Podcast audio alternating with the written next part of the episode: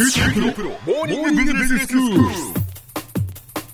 日の講師は九州大学ビジネススクールで社会心理学、組織心理学がご専門の三上里美先生です。よろしくお願いします。よろしくお願いします。先生、今日はどういうお話ですか？はい、今日は化粧の効果についてお話をしたいと思います。化粧ってあの、まあ、お化粧ってことですか？はい、そうです。はい、この化粧の研究になると、ん。どこからが化粧なのか。例えば化粧水をつけるといったスキンケアから化粧というのか、うん。下地やファンデーションを塗るところからが化粧なのかという議論になるんですけれども、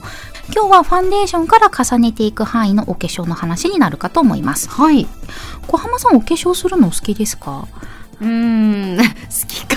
嫌いかというか、まあ、あの、大人の女性としてしなければならないなと思ってしています。わ素敵ですね。えー、全然素敵じゃないんですよ。そうですか。5分ぐらいでチャチャチャっとするので、わすごい。きちんとしている人から見るともうありえないと思いまえす。そうですか、はい。あお化粧で気をつけてることってありますか？えっ、と、身だしなみなので、はいはい。相手に不快な思いをさせない程度のお化粧というのは思いますよね。あまりそのケバケバしくならないだとか、はい。過度にしない、はい。ナチュラルに見えるようにということは思います。あなるほどですね。あとは TPO 時と場合に合わせて、イベントの時にはそれはイベント用のバチッとしたメイクをし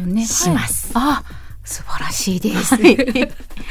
小浜さんのようにお仕事をされている女性ならほぼ毎日お化粧されていると思います、まあ、お仕事をされていない女性も日々の身だしなみとしてお化粧されている方は多いと思いますが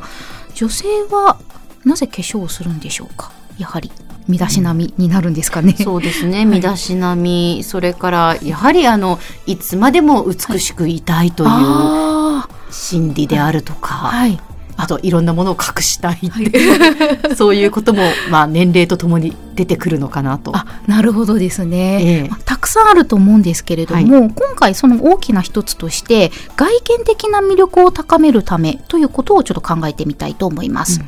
ファンデーションで顔の色を明るくしたりまたは赤みが目立つ人とかはトーンを落としたりするそうすることで健康そうな顔色にしたりとかシワやニキビを隠したり肌のキメを整えることによって綺麗な肌を作ると思います。はい、まあ、そうすることで年齢が若く見えたり美人になったりして外見的な魅力が向上していきます、うん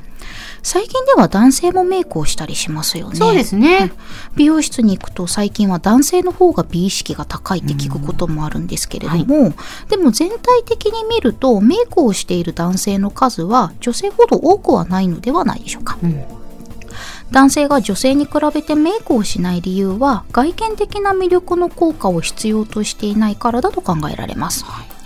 イケメンはもちろん素敵ですが男性の魅力は経済力とか社会的地位あとはこう筋肉質のようながっちりした体であるとされているんです。うんうん。ではどんなメイクが外見的な魅力を向上させるのでしょうか、ここでナンシー・エトコフという人が行った研究をご紹介します、うん。で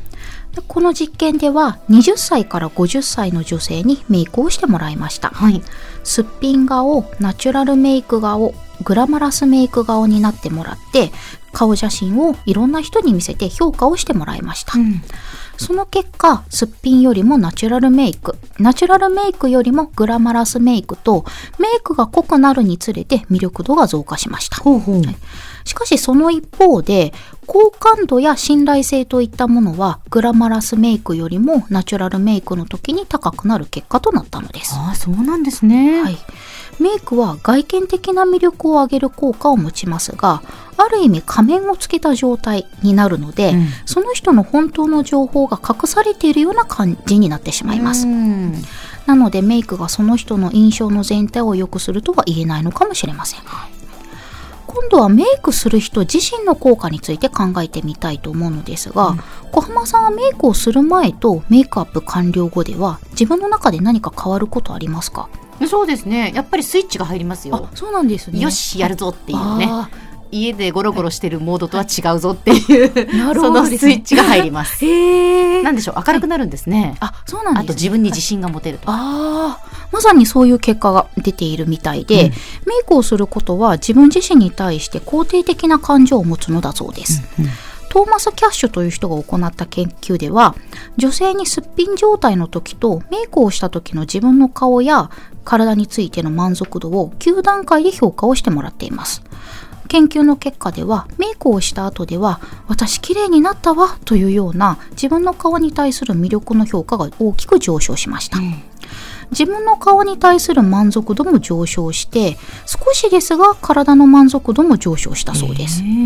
自分にとって大事な日はメイクにも気合が入るということがあったり逆にメイクがうまくいかなかった日は気分もブルーになって仕事に力が入らないという日もあるんじゃないかなと思います、まあ、このようにメイクはメイクをする人たちに影響を与えているものではないかと思います、はいまた病院で長く入院している患者さんや高齢者の方にメイクをするとその人たちが元気になるという話もあります。そうですね、はい、病気が完治するわけではないんですが入院するとベッドで寝ている時間が多いので行動とか気分の変化がないと思うんですよね、うん、そういう時こそメイクをすると病気や薬の副作用でちょっと暗くなった肌の色が明るくなるので患者さん自身の気分も上がるんだそうです、うん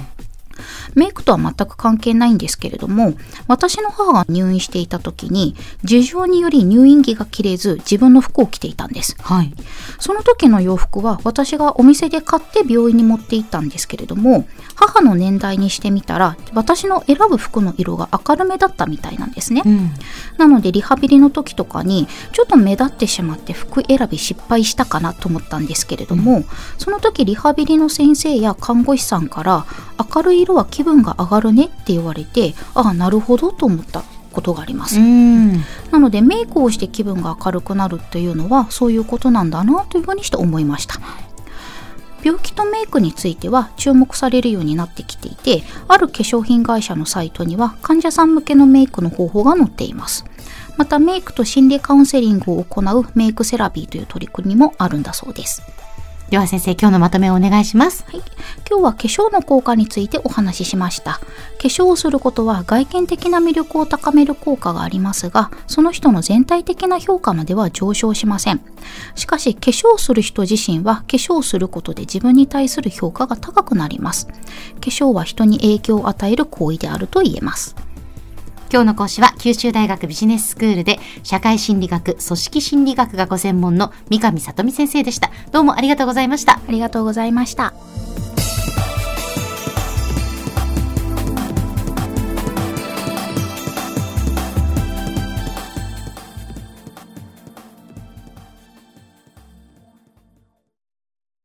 QT プロは通信ネットワーク、セキュリティ、クラウドなど QT ネットがお届けする ICT サービスです。